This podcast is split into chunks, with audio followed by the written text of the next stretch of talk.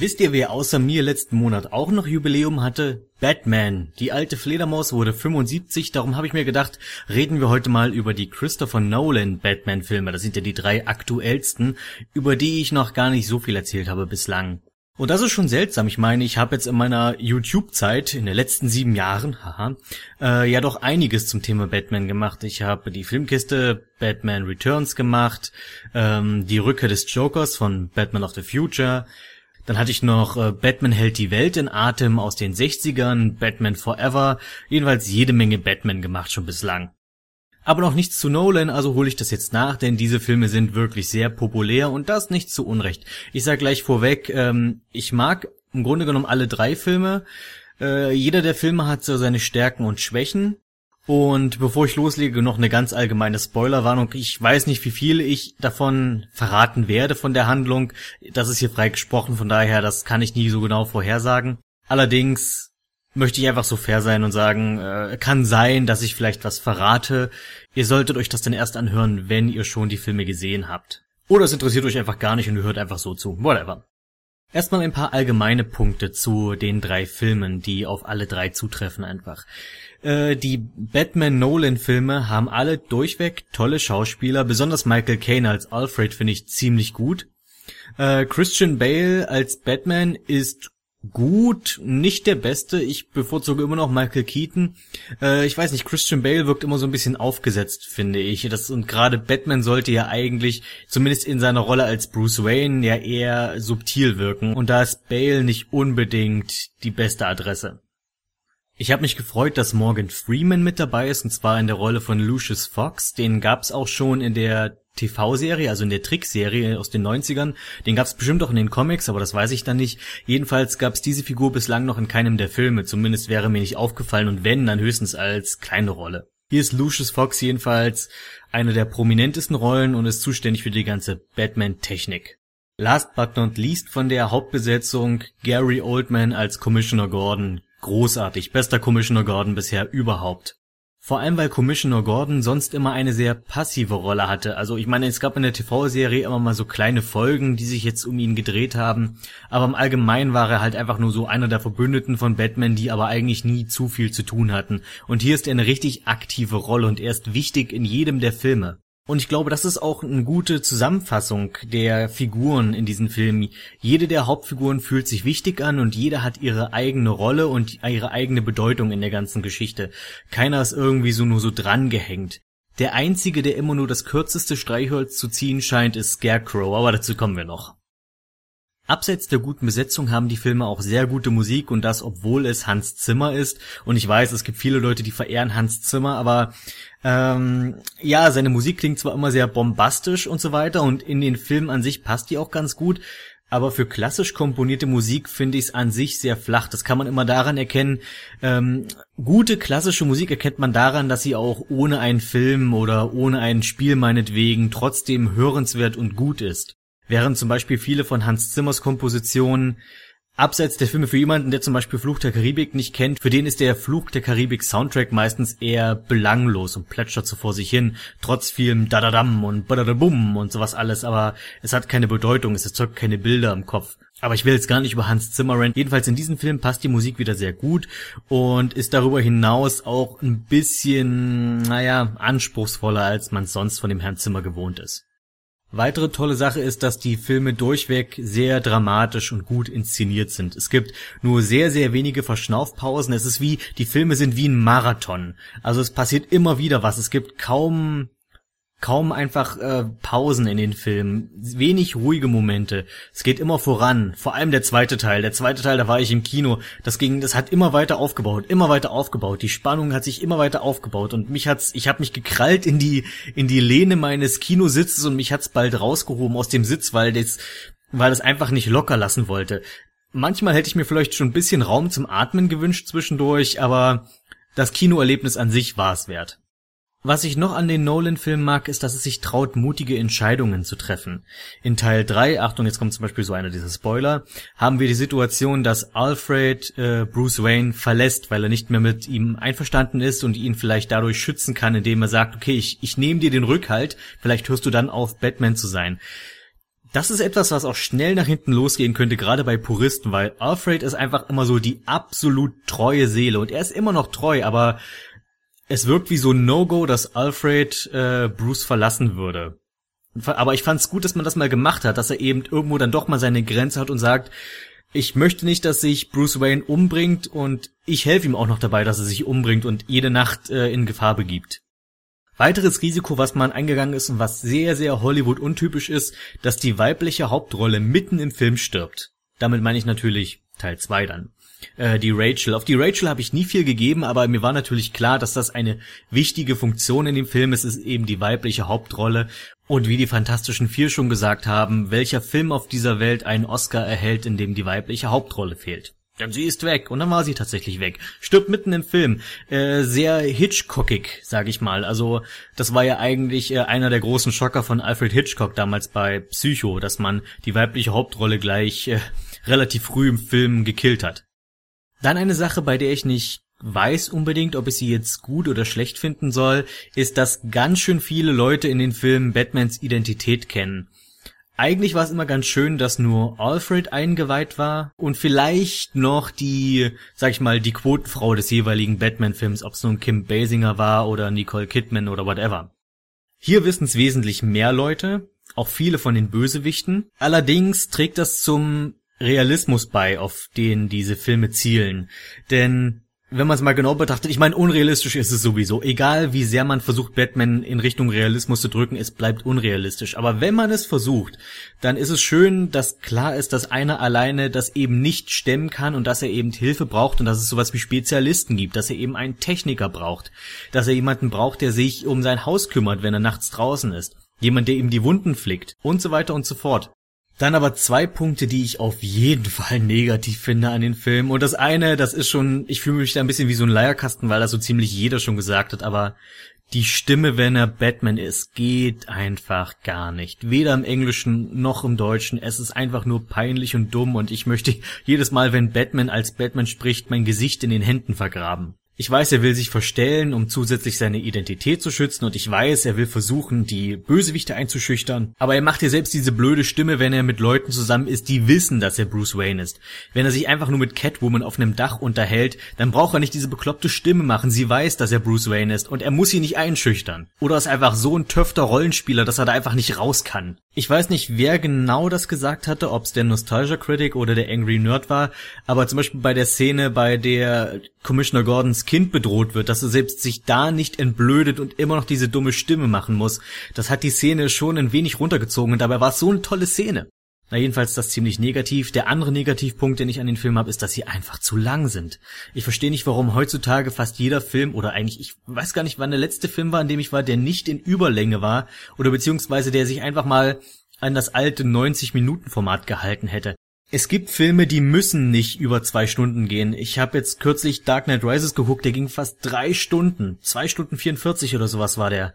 Ich weiß nicht, ob das die Extended Edition war. Ich war bei dem nicht im Kino. Auf jeden Fall ging das ewig und ich dachte, meine Güte, wie lang geht das denn noch? Was soll denn jetzt noch alles passieren? Der Film war an sich gut, aber nee, es, es muss nicht so lang sein, finde ich. Und ich fand es auch gerade bei den Nolan-Batman-Filmen nicht unbedingt nötig, dass sie so lang sind, einfach weil viel Gelaber drin war, auf das ich hätte verzichten können oder dass man vielleicht als zusätzliche Szene dann auf die DVD hätte packen können. Der erste der drei Filme, Batman Begins, ist meiner Meinung nach der schwächste der drei, was vor allem daran liegt, dass er so viel Exposition durchkriegen muss am Anfang. Beziehungsweise muss er eigentlich gar nicht, und das ist das, was mich daran stört. Gibt es irgendjemanden da draußen, der nicht weiß, warum Bruce Wayne Batman ist, dass seine Eltern ermordet wurden, hat das nicht im Batman, ich will das nicht dauernd, ich will das jetzt nicht damit vergleichen, aber hat nicht in Batman von 1989 von Tim Burton irgendwie eine zwei, drei Minuten kurze Szene gereicht, um das zu zeigen? Muss man da wirklich einen halben Film draus stricken, in dem wir Bruce Wayne in verschiedenen Zeitsprüngen im Kloster sehen und dann äh, wieder nochmal als junger Mann und dann Kind und jetzt wieder Gegenwart und furchtbar langweilig, weil ich schaue im Grunde genommen Batman-Filme, um Batman zu sehen und um seine coolen Widersacher zu sehen und nicht um äh, die Lebensjahre des Bruce Wayne im Nachklang der Ermordung seiner Eltern. Kurzer Abschweif. Der Teenage Mutant Ninja Turtles Film von 2007, dieser CGI-Film, mag viele Probleme gehabt haben und er war mit Sicherheit auch nicht gerade der beste Turtles-Film. Aber was er richtig gemacht hat, er hat einfach die etablierten Figuren genommen und damit eine neue Geschichte erzählt. Wir mussten nicht nochmal halbe bis dreiviertel Stunde zusehen, wie April O'Neil in die Kanalisation kommt und dann Splinter die Geschichte, der Hintergrundgeschichte erzählt, sondern man geht davon aus, Leute, die ins Kino gehen, wissen, wer die Turtles sind. Wir wissen, wie ihre Persönlichkeiten sind hier geht's los. Wie dann die Handlung war, ist eine andere Geschichte. Zurück zu Batman. Sobald Bruce Wayne erstmal Batman ist, ab da geht der Film richtig los und da fühlt sich's auch an, als würde plötzlich ein ganz neuer anderer Film beginnen und ab da wird's wesentlich besser. Die beiden Bösewichte im Film sind Scarecrow und Ra's al Ghul, wobei Ra's al Ghul der Hauptbösewicht ist und Scarecrow ist quasi nur sein Handlanger. Und das finde ich zum Beispiel sehr schade, weil Scarecrow ist in dem Film ziemlich gut gelungen, man hätte nur viel mehr von ihm sehen müssen. Dieser verrückte, psychopathische Psychologe, der irgendwelche Nervengifte an seinen Patienten austestet total coole Idee und sehr gut umgesetzt, vor allem weil gerade Batman Begins dieses Thema der Angst hat. Von daher passt Scarecrow doch super da rein. Warum nicht ihn zum Hauptbösewicht machen? Stattdessen haben wir Ra's al Ghul, quasi der Mentor für Batman in diesem Film. Und ich weiß, diese alten Schüler gegen Mentor-Geschichten haben immer einen gewissen Reiz.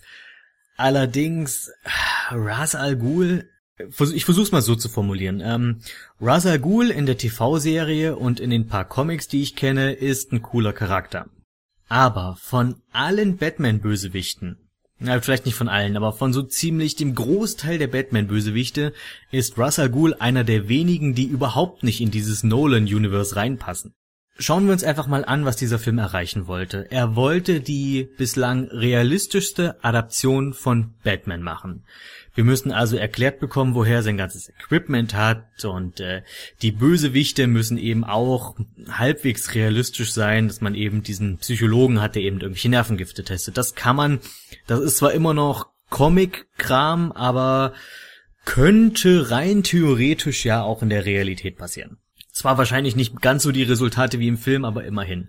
Und in diesem ersten dieser neuen Batman-Teile, die ja so realistisch werden sollen, nimmt man den Batman-Bösewicht, bei dem es immer um Magie, um das ewige Leben, um Untote, um das Obskure, einfach alles das, was eigentlich nicht so viel mit der Realität zu tun hat. Die Hintergrundgeschichte von Ra's al Ghul ist, dass er ein 400 oder 500 Jahre alter Mann ist, der im Jungbrunnen gebadet hat und deswegen immer noch da ist und der mit irgendwelchen Zauberkräften Robin mal zurück ins Leben geholt hat, damit, nur damit der dann wahnsinnig wird und whatever, aber das ist eine ganz andere Geschichte. So, und diese beiden Elemente verbinden wir jetzt. Wir verbinden Realismus mit dem Typen, der Tote zurückholt und 400 Jahre alt ist. Wie muss man das erreichen? Nun, wir nehmen dem Typen, der Tote zurückholt und über 400 Jahre alt ist, einfach alles weg, was diesen Charakter ausgemacht hat. Wir nehmen ihm die Magie, wir nehmen ihm diesen ganzen äh, Nekromantenkram. Was bleibt übrig? Leider nicht viel. Und das ist das Problem. Ich mag zwar eigentlich Liam Neeson, der Razagul spielt, und Liam Neeson ist an sich ja auch ein recht monotoner Schauspieler. Wie gesagt, ich habe nichts gegen ihn, aber man muss zugeben, er ist ein ziemlich monotoner Typ. Und dann gibt man ihm eine Rolle, der man quasi alles das genommen hat, was ihn eigentlich interessant machte. Ich weiß nicht, ob das die beste Lösung war. Na jedenfalls, ich weiß nicht, ob ihr das als nur als ein Detail seht, an dem ich mich jetzt aufhänge, aber für mich ist das Wichtigste an Batman eigentlich immer die Bösewichte gewesen. Die machen das Ganze interessant. Batman an sich finde ich gar nicht mal so sehr interessant. Batman ist dann am besten, wenn er möglichst wenig redet, wenn er subtil ist und diese ganze Charakterentwicklung den Bösewichten überlässt. Ich finde, das macht äh, viel mehr aus. Ich glaube, darum ist auch zum Beispiel der Joker so populär, weil man in ihn halt viel reininterpretieren kann, während Batman einfach immer still ist und einfach nur seinen Job macht. Ich meine, nicht umsonst ist einer meiner Lieblings-Batman-Filme Batman Returns, in dem es eigentlich überhaupt nicht um Batman geht, sondern um Pinguin, Catwoman und Max Shrek und dabei mag ich weder Pinguin noch Catwoman besonders. Das muss man erstmal schaffen dann bei mir. Nun ja, insgesamt Batman beginnt sicherlich kein schlechter Film. Eine ziemliche Erfrischung nach Batman und Robin, damals von Joel Schumacher, sollte man jetzt nicht unbedingt vergleichen, aber die Unterschiede sind doch recht krass. Und äh, dafür, dass es der erste einer neuen Trilogie war, wo sich Nolan sicherlich auch noch ein bisschen ausprobieren musste an dieser ganzen Comic-Umsetzerei, ist okay, ist ein guter Film. Danach kam The Dark Knight.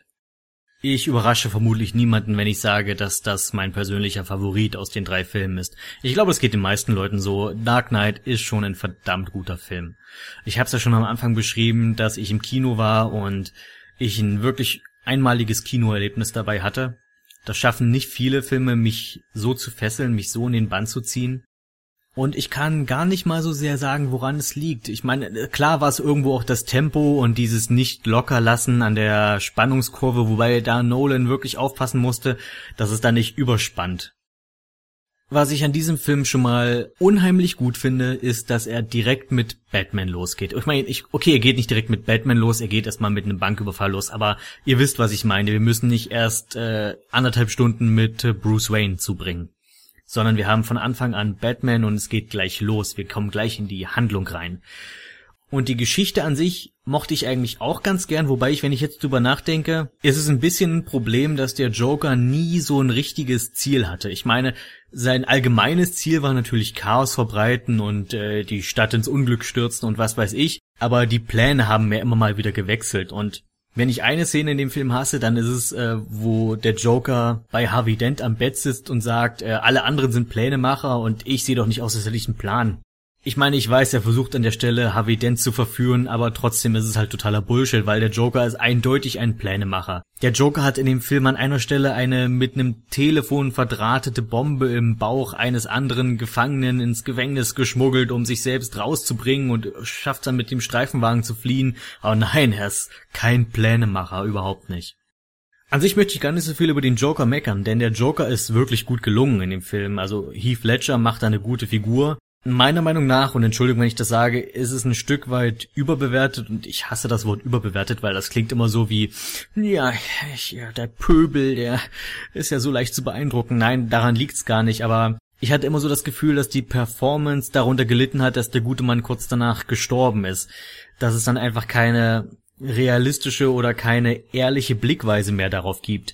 Dass das Ganze einfach aufgrund dieses tragischen Todes zu sehr in, einfach nur deshalb, einfach nur aufgrund des Todes in den Himmel gelobt wird. Und das obwohl Heath Ledger zwar einen soliden Job abliefert, aber meiner Meinung nach immer noch meilenweit von Jack Nicholson entfernt ist.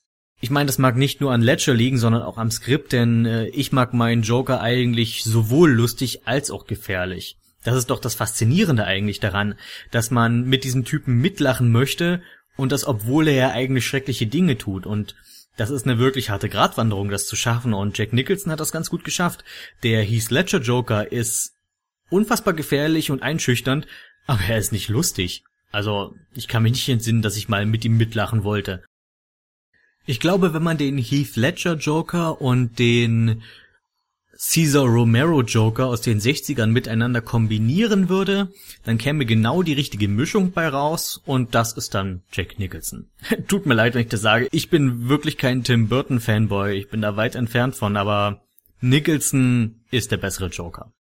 Für mich hat sowieso jemand ganz anderes eine weit bessere Figur gemacht und das ist Harvey Dent, Two-Face. Ich habe mir echt nicht vorstellen können, wie man Two-Face in diese Filme einbringen will. Ich, ich meine, an sich finde ich Two-Face ist sowieso ein sehr, sehr schwieriger Charakter. Wenn ich jetzt ein Autor wäre, ich glaube, von dieser Figur würde ich mich wirklich fernhalten, weil ich nicht wüsste, wie ich für diesen Mann schreiben soll. Aber bei Nolan ist das ganz gut gelungen, weil wir kriegen diese erst diese Rivalität, also als Harvey Dent noch einer von den Guten ist, erst so diese Rivalität zwischen ihm und Bruce Wayne, die dann übergeht in Respekt und schließlich dann umkippt in Feindschaft, wenn dann Harvey Dent irgendwann äh, die Sicherung durchbrennt und äh, er anfängt, Leute zu ermorden und Kinder zu bedrohen. Ich fand's dann sogar ein bisschen schade, als er direkt in dem Film dann auch gleich wieder gestorben ist. An sich war es zwar ganz gut, weil ich finde, dass gerade so eine Figur schnell alt werden kann. Also es gibt eine Grenze, wie weit man dieses gespaltene Persönlichkeitsding ausreizen kann. Aber dennoch wurde das so gut gemacht, dass ich wirklich gerne mehr davon gesehen hätte. Das einzige, was mich wirklich an Dark Knight gestört hat, ist das Ende und ich glaube, das haben auch schon Dutzende andere vor mir gesagt. Aber wenn ihr sowieso eine Lüge erzählen wollt, dass Batman angeblich äh, die fünf Personen, die Harvey Dent ermordet hat, umgebracht hätte, plus Dent dann noch dazu, wobei das ja gar nicht mal so falsch ist. Warum sagt ihr dann nicht einfach, der Joker war's? Gäbe es irgendjemanden, der das bezweifeln würde? Ich meine, moralisch ist weder das eine noch das andere. Ich meine, der Zweck ist wirklich gut und es stellt sich natürlich dann die philosophische Frage, ob der Zweck die Mittel heiligt. Aber wenn die sowieso etwas Unmoralisches tut wie Lügen, dann macht doch einfach das, wo am wenigsten Schaden bei rauskäme und was auch am glaubhaftesten ist. Der Joker hat gegen Ende des Films wie viele Menschen schon auf dem Gewissen? Jedenfalls Dutzende. Ich glaube, auf die fünf mehr kommt es dann auch nicht mehr an. Das weiß er vermutlich selbst gar nicht, ob er die umgebracht hat oder nicht. Naja, abseits des schwachen Endes, Dark Knight eindeutig der beste der drei Filme. So, und last but not least, The Dark Knight Rises. Über diesen Film habe ich im Vorfeld viel Negatives gehört, speziell so aus der amerikanischen Review-Szene, die ich eher verfolge als die deutsche und die Amerikaner ja die meisten Filme sowieso etwas früher zu sehen bekommen als wir, wenn es nicht gerade Star Wars ist. Aber so ganz ehrlich mal, ich sehe die Probleme nicht. Ich fand Dark Knight Rises ziemlich gut, jedenfalls weit besser als Batman Begins. Nicht so spannend wie Teil 2, aber trotzdem richtig gut. Zwar hat der dritte Teil ein ähnliches Problem wie Batman Begins, und zwar, dass man den Film auch eigentlich Bruce Wayne hätte nennen können, weil man viel, viel, viel, viel mehr Zeit eigentlich fast den ganzen Film nur mit Bruce Wayne verbringt. Aber andererseits ist Wayne gar nicht so das große Thema in dem Film. Es ist eher so ein Batman Returns Szenario, in dem es eher um die Bösewichte geht. Naja, das führte jedenfalls dazu, dass ich diesen Film lange nicht gesehen habe. Also ich habe ihn nicht im Kino gesehen und ich habe ihn dann noch nicht gleich auf DVD geholt. Um ganz ehrlich zu sein, habe ich den Film bis heute nicht gesehen. Also bis vor ein paar Stunden. Denn ich habe mir diesen Film angesehen kurz bevor ich diese Aufnahmen gemacht habe, und zwar zum ersten Mal. Ja, genau, für Radio Zockerbude bin ich mir nicht mal zu schade, einen wirklich guten Batman-Film anzusehen. Ja, das sind die Dinge, die ich für euch mache. Ach, das, das. Nee, aber wirklich, es war keine Enttäuschung, äh, hat mir sehr Spaß gemacht. Mag natürlich daran liegen, mein Urteil, dass ich gerade ganz frisch davon bin und was ihr jetzt hört, sind meine äh, frischen Eindrücke davon. Wenn ich jetzt mir den Film vielleicht in zwei Wochen nochmal ansehe, dann kann sich das vielleicht ändern, ich glaub's aber nicht. Nun ja, Dark Knight Rises. Der Bösewicht, mit dem wir die meiste Zeit verbringen, ist Brock Lesnar. Bane, Bane natürlich. Äh, Bane wird so dargestellt, wie er es sollte.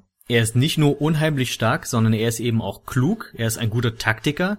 Er fällt nicht auf die üblichen Batman-Tricks rein, wie ich versteck mich in der Dunkelheit oder ich lenk dich ab mit irgendwelchen Rauchgranaten. Das Einzige, was ich jetzt vielleicht an Bane nicht so gut fand, war das Design der Maske. Die war nicht so mein Fall, aber die war trotzdem okay.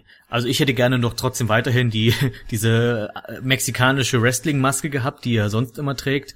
Aber an sich hat man mit Bane eigentlich im Grunde genommen alles richtig gemacht, was man machen konnte. Sogar der berüchtigte Backbreaker ist drin. Wer das nicht weiß, ähm, es gibt in den Comics eine ganz besonders ikonische Szene, in der äh, Bane Batman über sich hält, ihn dann auf sein Knie krachen lässt und Batman das Rückgrat gebrochen bekommt.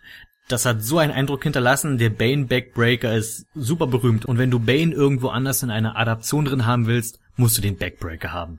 Wenn du den Backbreaker nicht hast, hast du eigentlich versagt. Seine Motivation fand ich bis zum Ende des Films recht seltsam, aber nachdem dann dieser große Plot-Twist zum Schluss kommt, war es okay, war es einleuchtend, hat ihn sogar noch ein bisschen mehr zu einem richtigen Charakter gemacht. Äh, Bane war den Großteil des Films eigentlich mehr so dieses, ähm, er hätte auch ein Drache sein können in irgendeinem Fantasy-Film. Dieses unüberwindbare Supermonster, dieser Mastermind, der aber an sich keine keinen richtigen Charakter hat, sondern einfach nur mächtig ist. Zum Schluss hin wird er noch mehr zu einem Charakter und das hat mir dann doch gut gefallen. Außerdem gibt's zwei neue Charaktere. Das eine ist Polizistentyp, Blake, glaube ich, hieß er. Ich habe mir den Namen nicht so richtig gemerkt. Äh, der ist ziemlich gut gelungen. Ich habe ihn am Anfang gesehen, dachte, ah, wird das dann der Ersatz Batman? Hm? Also das Zeug dazu hätte er. Und man hat ihn auch als Charakter gut genug gemacht und gut genug auch von Bruce Wayne abgetrennt, um nicht zu irgendwann zu sagen, haha, das ist ja nur ein dummer Abklatsch. Das ist quasi genau das Richtige, was man auch mit Löwenzahn gemacht hat. Das ist mal ein Querverweis. Dark Knight Rises und Löwenzahn. Hm? Dass der Herr Fuchs nämlich nicht einfach den äh, Herrn Lustig kopiert, sondern sein eigenes Ding macht und deswegen hat das auch ganz gut funktioniert, die neuen Löwenzahn-Folgen. Die sind nämlich echt schön. Vielleicht sollte ich jetzt wieder über Batman reden. Äh, der andere neue Charakter ist ähm, auch irgendwas mit M war das. Äh, jedenfalls der Ersatz für Rachel aus dem letzten Film, allerdings mit einer wesentlich größeren Rolle und wesentlich mehr Verantwortung in dem Film. Trotzdem hätte ich es vielleicht auch ohne sie gut finden können. Also sie war eine dieser Charaktere, die den Film irgendwie gestreckt haben. Gerade die eine Szene, in der sie dann plötzlich mit Bruce Wayne schläft, kam meiner Meinung nach aus dem Nichts. Ich weiß nicht, was das jetzt hervorgerufen haben sollte. Für mich hatte das ein bisschen was vom Mitleidssex. Bruce Wayne verliert sein ganzes Vermögen und jetzt kommt die gute Samariterin rum und ähm, schläft mit ihm äh, seine Probleme weg. Scarecrow hat auch einen recht witzigen Auftritt in diesem Film. Ich meine, er hatte auch schon eine kleine Szene in Dark Knight gehabt. Scarecrow ist der einzige Bösewicht, der wirklich in allen drei Teilen vorkommt. Aber er ist wirklich immer nur das Schlusslicht. Und das ist eigentlich schade bei gerade so einem interessanten Charakter. Scarecrow ist bei Batman in der im Nolanverse sowas wie der Schocker bei Spider-Man. Halt so dieser Bösewicht, der ja eigentlich eine große Hausnummer sein sollte, aber irgendwie doch nur die Lachnummer ist am Ende. Catwoman fand ich überraschend gut gelungen. Keine Michelle Pfeiffer, aber trotzdem gut gelungen. Ähm, und vor allem habe ich es irgendwie auch gemocht, dass man sie niemals Catwoman nennt. Sie hat etwas Katzenartiges an sich, aber es ist nicht so, dass sie von Katzen besessen ist, wie der Charakter eigentlich. Sie ist einfach nur eine gute Diebin mit einem Herz aus Gold. Und sie erfüllt ihren Zweck im Film. Also es gibt diese doch gewisse Romanze zwischen Bruce und Selina, die allerdings nicht zu sehr übertrieben wird. Man weiß, dass sich die beiden eigentlich wollen, aber dann sind da wieder diese moralischen Differenzen. Also diese typische Dynamik zwischen Batman und Catwoman, die hat man auch wieder drin, allerdings nicht zu sehr überzeichnet. Also es steht dem eigentlichen Plot des Filmes nicht im Weg und das finde ich ist auch sehr gut.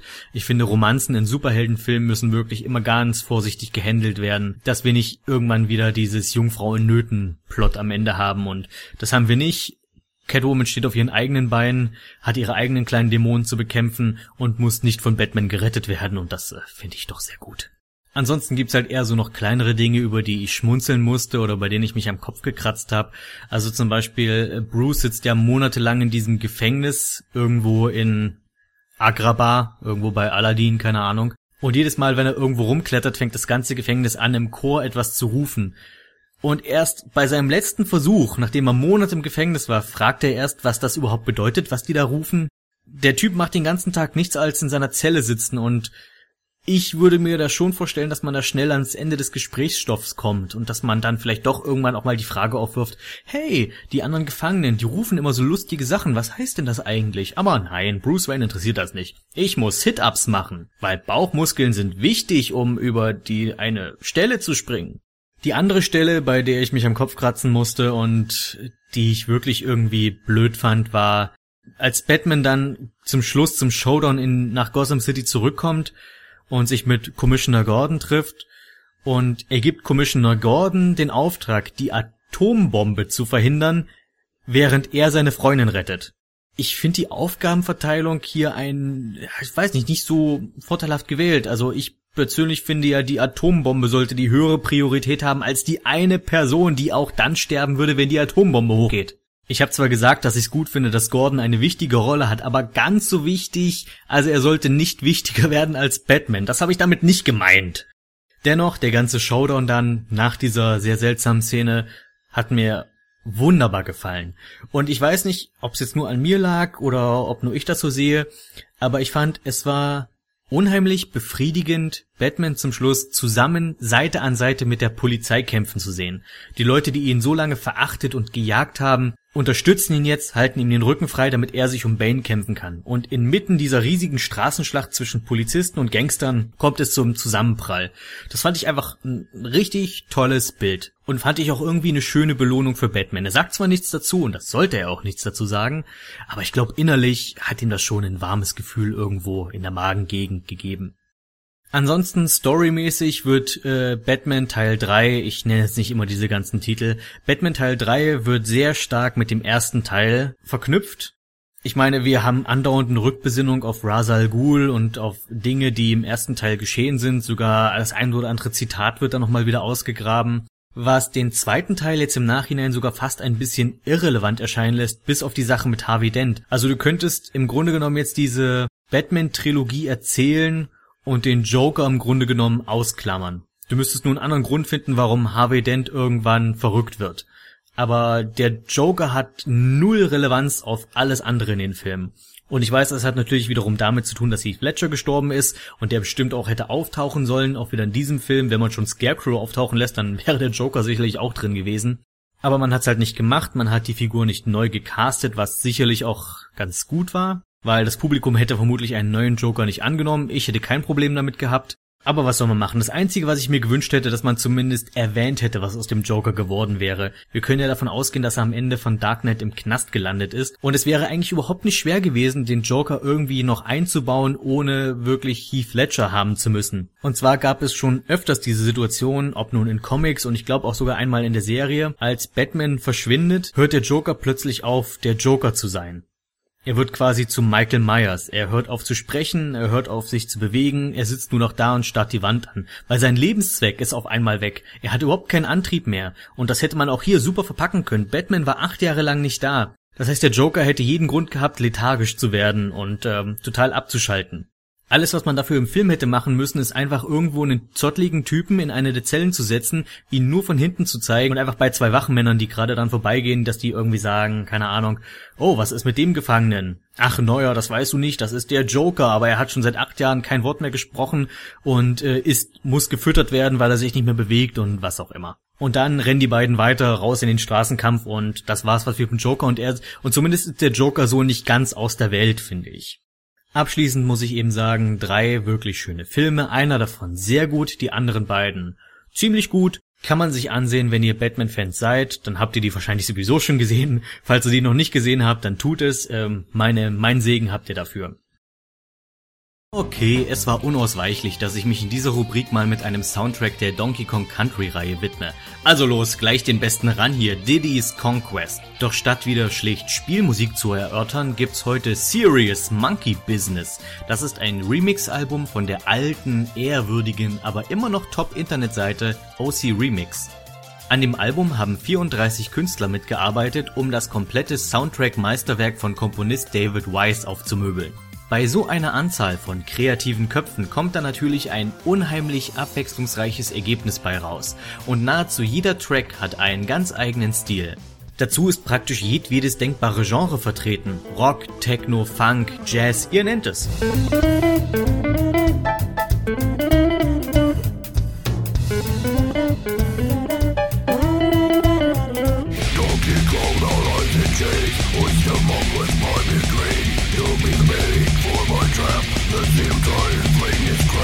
Mir gefällt beim Thema Abwechslung besonders diese Mischung aus Remixen, die sich recht nah ans Original halten, aber auch mutige Abwandlungen, bei denen ich richtig aufpassen musste, um das Original noch zu erkennen.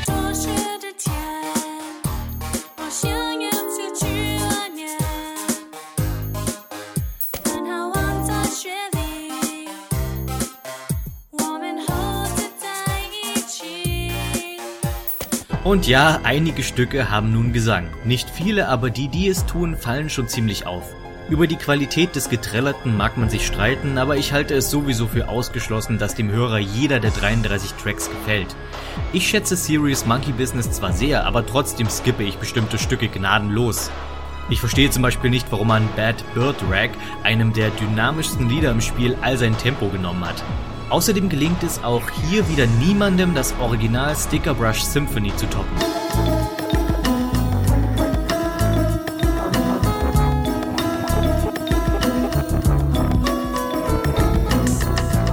Das ist einfach eins dieser legendären Videospielstücke, die oft geremixed werden, die aber nie, niemals dem Original gerecht werden. Ein anderes Beispiel für dieses Phänomen ist übrigens das Brinstar-Thema aus Super Metroid, aber das nur am Rande bemerkt.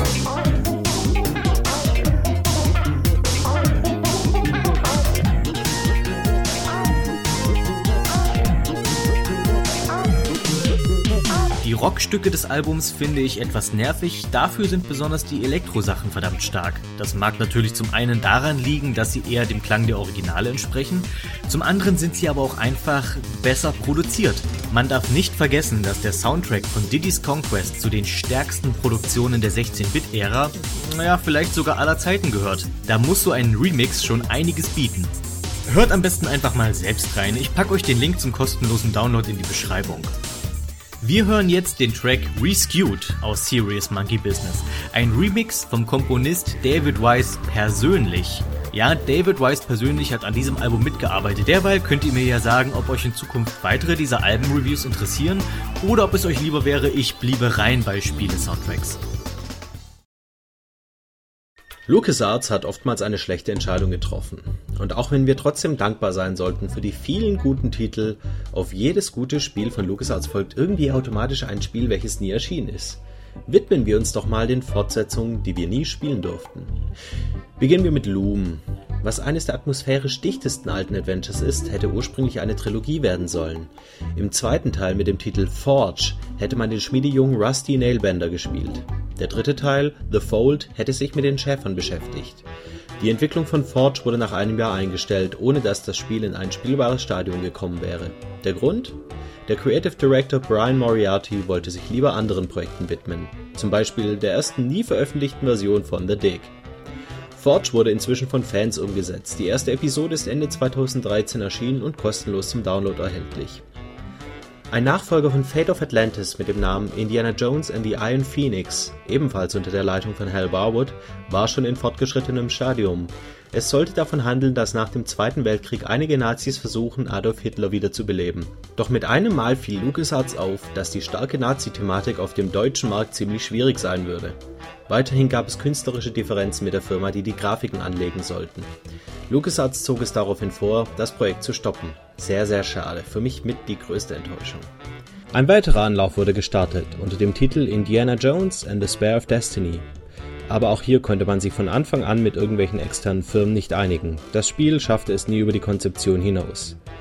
Beide potenzielle Nachfolger erschienen inzwischen als Comics, ein zweiter Teil von Vollgas mit dem Titel Payback wurde schon kurz nach Konzeption storniert. Ein Neuanfang wurde gemacht. Vollgas 2 Hell on Wheels sollte anno 2013 ein actiongeladenes Road Adventure in 3D-Grafik werden. Doch nachdem man längst einen Trailer veröffentlicht hatte, stellte LucasArts fest, dass das Spiel überhaupt nicht gut ist. Den sehr nichtssagenden Trailer findet man immer noch auf YouTube. Die Fortsetzung zu Sam Max Hit the Road führte schließlich zum Bruch im Team. Nach zwei Jahren Entwicklungszeit war man voll im Zeitplan, das Budget wurde nicht gebrochen, das Spiel sollte gut werden. Ein auf verschiedenen Messen gezeigter Trailer wurde sehr positiv von der Kritik angenommen. Doch LucasArts hatte sich 2004 einen Floh ins Ohr setzen lassen, dass der europäische Adventure-Markt einfach komplett nicht mehr vorhanden sei. Darauf cancelten sie aus Panik nicht nur die Entwicklung an Freelance Police, sondern sie schlossen von jetzt auf gleich die komplette Adventure-Abteilung. Gebt euch das mal. Doch diese Entscheidung brachte den Aufschwung. Die verärgerten Entwickler gründeten Telltale Games, eine Spieleschmiede, die inzwischen nicht nur drei neue, sehr gute Teile von 7 Max rausbrachte, sondern auch ein geniales Monkey Island 5. Ach ja, Monkey Island 5 brachte LucasArts auch nie über ein paar Konzeptzeichnungen hinaus. Naja, immerhin hatten sie es versucht. Jeder Mensch hat seine eigenen persönlichen Dinge, die ihn gruseln.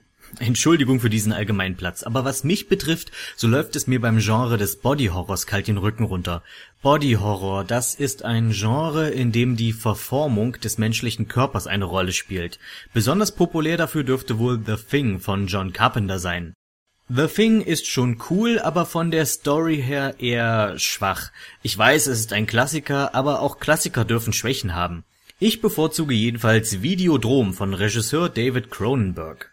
In Videodrom geht es um den Fernsehmacher Max Wren, der einen kleinen Spartensender leitet. Auf seiner Suche nach dem nächsten Trend, mit der er die sensationsgeile Masse anfüttern kann, stößt er auf den ausländischen Untergrundsender Videodrom. Auf Videodrom läuft rund um die Uhr nichts als pure Erniedrigung, Folter und Mord an Menschen Max will dieses Format für seinen Sender klar machen, denn mehr oder minder überraschenderweise finden sich Leute, die so etwas sehen wollen. Zum Beispiel seine eigene Freundin. Was ist das hier, Videodrom? Folter und Mord. Klingt fantastisch. Ist nicht gerade Sex. Ansichtssache. Die wird übrigens von Debbie Harry, der Frontfrau der Band Blondie, gespielt, die in diesem Film unheimlich attraktiv aussieht. Im Laufe der Geschichte leidet Max zunehmend unter heftigen Halluzinationen, die immer bizarrer werden. Also will er mehr über dieses Videodrom herausfinden und findet Dinge, die er bestimmt nicht finden wollte. Denn unter dem Videodrom-Signal wird mehr als nur Bild gesendet. Aber das müsst ihr schon selbst ansehen. Ich möchte nicht alle Wendungen vorwegnehmen, die sich nach und nach ereignen. Aber mal allgemein über den Film gesprochen. Videodrom ist ein mitunter ziemlich ekliger Film. Spätestens wenn Max eine riesige Vagina auf seinem Bauch halluziniert und diese mit einer Pistole penetriert, werdet ihr wissen, was ich meine. Ich sag ja, dass ich auf Body Horror reagiere, besonders bei diesen besonders grafischen 80er Jahre Effekten, die den Großteil der modernen Computereffekte in den Schatten stellen. Der Film hat eine unbehagliche Atmosphäre. Alle Schauplätze sind schmuddelig und heruntergekommen. Es läuft nur selten Musik und wenn, dann nur kalte, bedrohliche Synthesizer-Klänge. Kurzum, kein Wohlfühlfilm für die ganze Familie. Die Gesellschaftskritik in Videodrom ist zugegeben nicht besonders subtil, dennoch ist es höchst interessant zu sehen, welche Prophezeiungen aus diesem 80er-Streifen sich inzwischen bewahrheitet haben und welche nicht. Zum Beispiel gibt es einen Medienphilosophen, dessen Namen wir nie erfahren. Er selbst nennt sich nur Professor Oblivion und sagt, dass wir irgendwann alle neben unseren echten Namen noch einen selbsterdachten haben werden für die Medien. Insgesamt ist Videodrom ein spannender, ungewöhnlicher und interessanter Film. Manchmal wird die Handlung leider von den eigenen Effekten überschattet, wie es bei The Thing zum Beispiel ja auch war, und oftmals fiel es mir schwer zu unterscheiden, wo sich nun Einbildung und Realität trennen, beziehungsweise ob die Halluzinationen bereits Realität sind. Aber vermutlich zielt der Film auch genau auf so eine Reaktion ab. Wahrscheinlich denken Sie, Wirklichkeit kann außerhalb unserer Vorstellung von Wirklichkeit gar nicht sein. So sehen Sie es doch sicher. Falls ihr den Film sehen wollt, müsst ihr womöglich illegale Quellen anzapfen. Nicht, dass ich das empfehlen würde, aber leider ist Videodrom in Deutschland indiziert. Schade bei der gelungenen deutschen Vertonung. Ihr könnt euch die amerikanische DVD-Fassung holen, die ist nahezu ungeschnitten, bis auf eine Szene, in der ein Dildo zu sehen ist. Jap, Blutige, grauenhafte Körperverformungen sind okay, aber ein Stück Plastik auf dem Tisch kann man erwachsenen Menschen einfach nicht zumuten. Die heutige Sendung ist fast am Ende, aber natürlich wie immer eine Zuschauerfrage zum Schluss und die Zuschauerfrage, die bislang bei den paar Ausgaben, die ich bis jetzt erst gemacht habe, am häufigsten kam, war, was halte ich denn nun eigentlich von Final Fantasy IX? Ich meine, ich habe den siebener Erfahrungsbericht gemacht, ich habe zur achten eine äh, Ausgabe für die ABC-Reihe gemacht, aber zum neunten habe ich mich bis jetzt nur sehr selten geäußert. Die Leute wissen aber bereits, dass ich den neunten eigentlich sehr mag.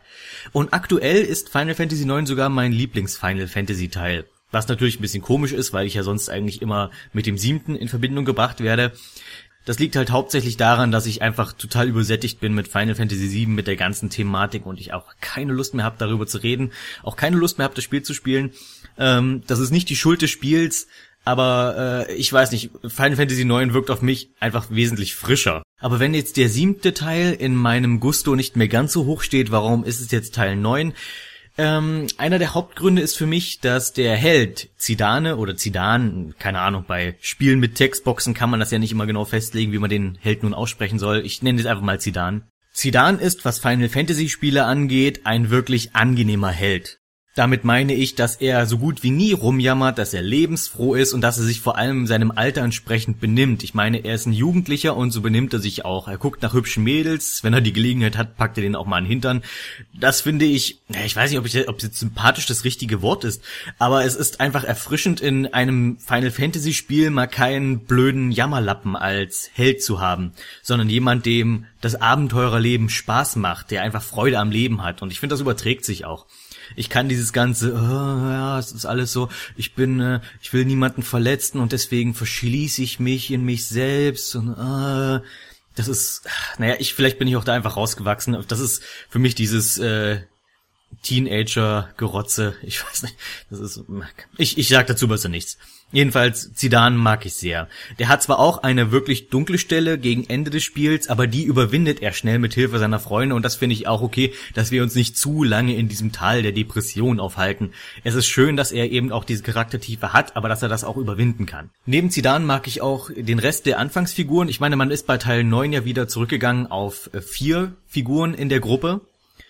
Im Gegensatz zu Teil 7 und 8, in dem man immer mit drei Leuten rumgerannt ist. Das ist natürlich daran geschuldet, dass sich Teil 9 ja wieder eher an den alten Final Fantasies orientiert, aber dazu komme ich gleich. Jedenfalls diese Anfangsfiguren neben Zidane sind äh, Vivi, der Schwarzmagier, Steiner, der Kämpfer und Garnet, quasi die Weißmagierin. Diese vier, diese Vierergruppe ist passt super zusammen. Die haben eine richtig schöne Chemie. Die Charaktere sind klar erkennbar. Es ist klar erkennbar, wer wie zu wem steht es ist also nicht so, dass jeder sein eigenes Süppchen kocht und äh, dann kämpft man halt zusammen. Es ist also quasi anders als meinetwegen. Ich meine, man kann es nicht vergleichen, aber jetzt mal Final Fantasy 1, in dem man sich vier Charaktere erstellt, die aber eigentlich überhaupt nichts miteinander zu tun haben, außer dass sie eben miteinander kämpfen. Vivi ist super sympathisch und bei der Hochzeit mit Queen habe ich mich gekringelt vor Lachen. Und Garnet ist ein nettes Mädchen, was sehr gut die Balance hält zwischen nicht zu übertrieben zickig wie Renoir, aber auch kein Dummchen wie Riku. Die späteren Figuren, die noch dazukommen, sind okay, aber die haben sich ein wenig überflüssig äh, und deplatziert angefühlt. Besonders Mahagon und Freya, mit denen konnte ich überhaupt nichts anfangen. Quina ist wie gesagt lustig und das kleine Mädchen, deren Namen ich vergessen habe, die hat zumindest ihren Teil zur Story beigetragen. Die ganze Geschichte des Spiels macht wirklich Spaß, auch wenn sie erst spät in Fahrt kommt, beziehungsweise man erfährt erst wirklich spät, worum es überhaupt eigentlich geht in der ganzen Sache. Vorher bietet das Spiel viele Möglichkeiten, diese Welt zu erforschen und kennenzulernen und vielleicht lieben zu lernen, je nachdem, ob man sowas mag. Denn es ist wirklich eine schöne Fantasy-Welt mit starker Orientierung an Final Fantasy I. Das kann man vor allem an den Boss-Designs sehen und an der Rückkehr zum Jobsystem, das ist auch etwas, was ich sehr mag. Ähm, in Final Fantasy 7 und 8 konnte quasi jeder ja alles machen, je nachdem, wie man die eben gekoppelt oder mit Substanzen ausgestattet hat oder was auch immer. Hier gibt es wieder klar den Kämpfer Steiner, Zidane ist der Dieb und den Weißmagier, den Schwarzmagier, Rotmagier, neu dazu kommt noch der Blaumagier, das wäre dann Quina. Und so kommt ein taktisches Element zurück mit einem Nachteil, nämlich wenn ich einen Charakter wie meinetwegen Freya nicht leiden kann, sie aber als nützlich empfinde, dann habe ich diesen Konflikt, nehme ich sie jetzt mit, weil sie ist nützlich, aber mich interessiert nicht, was sie zu sagen hat und wie sie mit den anderen Charakteren interagiert. Wobei ich äh, Freya auch nie nützlich empfand, das war jetzt nur so ein wildes Beispiel. Aber Mahagon ist zum Beispiel eigentlich ganz gut und Quina eigentlich auch. Quina, obwohl Quina ist eigentlich mehr ein Fun-Charakter. Dazu kommt neben der Dynamik zwischen den Helden kommt auch eine schöne Dynamik zwischen den Bösewichten Kuya und Garland. Äh, Kuya stellt sich am Ende quasi als der große Oberbösewicht raus, wobei mir Garland da lieber gewesen wäre, da er ja eher den Strippenzieher spielt. Kuya fand ich nämlich beim ersten Auftritt extrem lächerlich. Also es war wirklich, ich habe vorhin gesagt, bei der Hochzeit mit Queen habe ich mich gekringelt, das ist kein Vergleich dazu zu der Videosequenz, als das äh, als Kuya enthüllt wird. Guckt's euch einfach nochmal an. Ich bin vor Lachen fast vom Bett gefallen, als ich den gesehen habe, weil noch androgyner und weibischer geht's wirklich kaum noch. Selbst Sailor Moon Bösewichte sind männlicher als Kuya. Und das wird auch später nach seiner Verwandlung nicht besser. Allerdings, nachdem ich ihn anfänglich schon gleich als lächerlich abgeschrieben hatte, habe ich ihn gegen Ende des Spiels schätzen gelernt als Gegenspieler. Denn im Grunde genommen ist er ein besserer Charakter als Everybody's Darling Sephiroth, Sephiroth war immer nur eine Marionette von seiner Mutter Jehova gewesen, während Kuya auch die Rolle einer Marionette hat, allerdings äh, genug Initiative besitzt, die Fäden abzuschneiden und selbst der Meister zu werden. Also quasi, eigentlich ist Kuya besser als Sephiroth. Sagen wir mal ehrlich. Was ich nicht mochte, ist der letzte Bosskampf, aber das kann auch daran liegen, dass ich den nicht geschnallt habe. Also man hat Kuya besiegt und danach kommt halt noch einer. Ich versuche möglichst wenig zu spoilern. Jedenfalls danach kommt noch einer, der irgendwie aus dem Nichts kommt und der labert irgendwie Zeug, das für mich keinen richtigen Zusammenhang hat. Vielleicht kann mir das ja jemand erklären, aber äh, ich, ich hätte das Spiel mit Kuya oder Garland beendet und nicht mit ähm, neuer Bösewicht XYZ.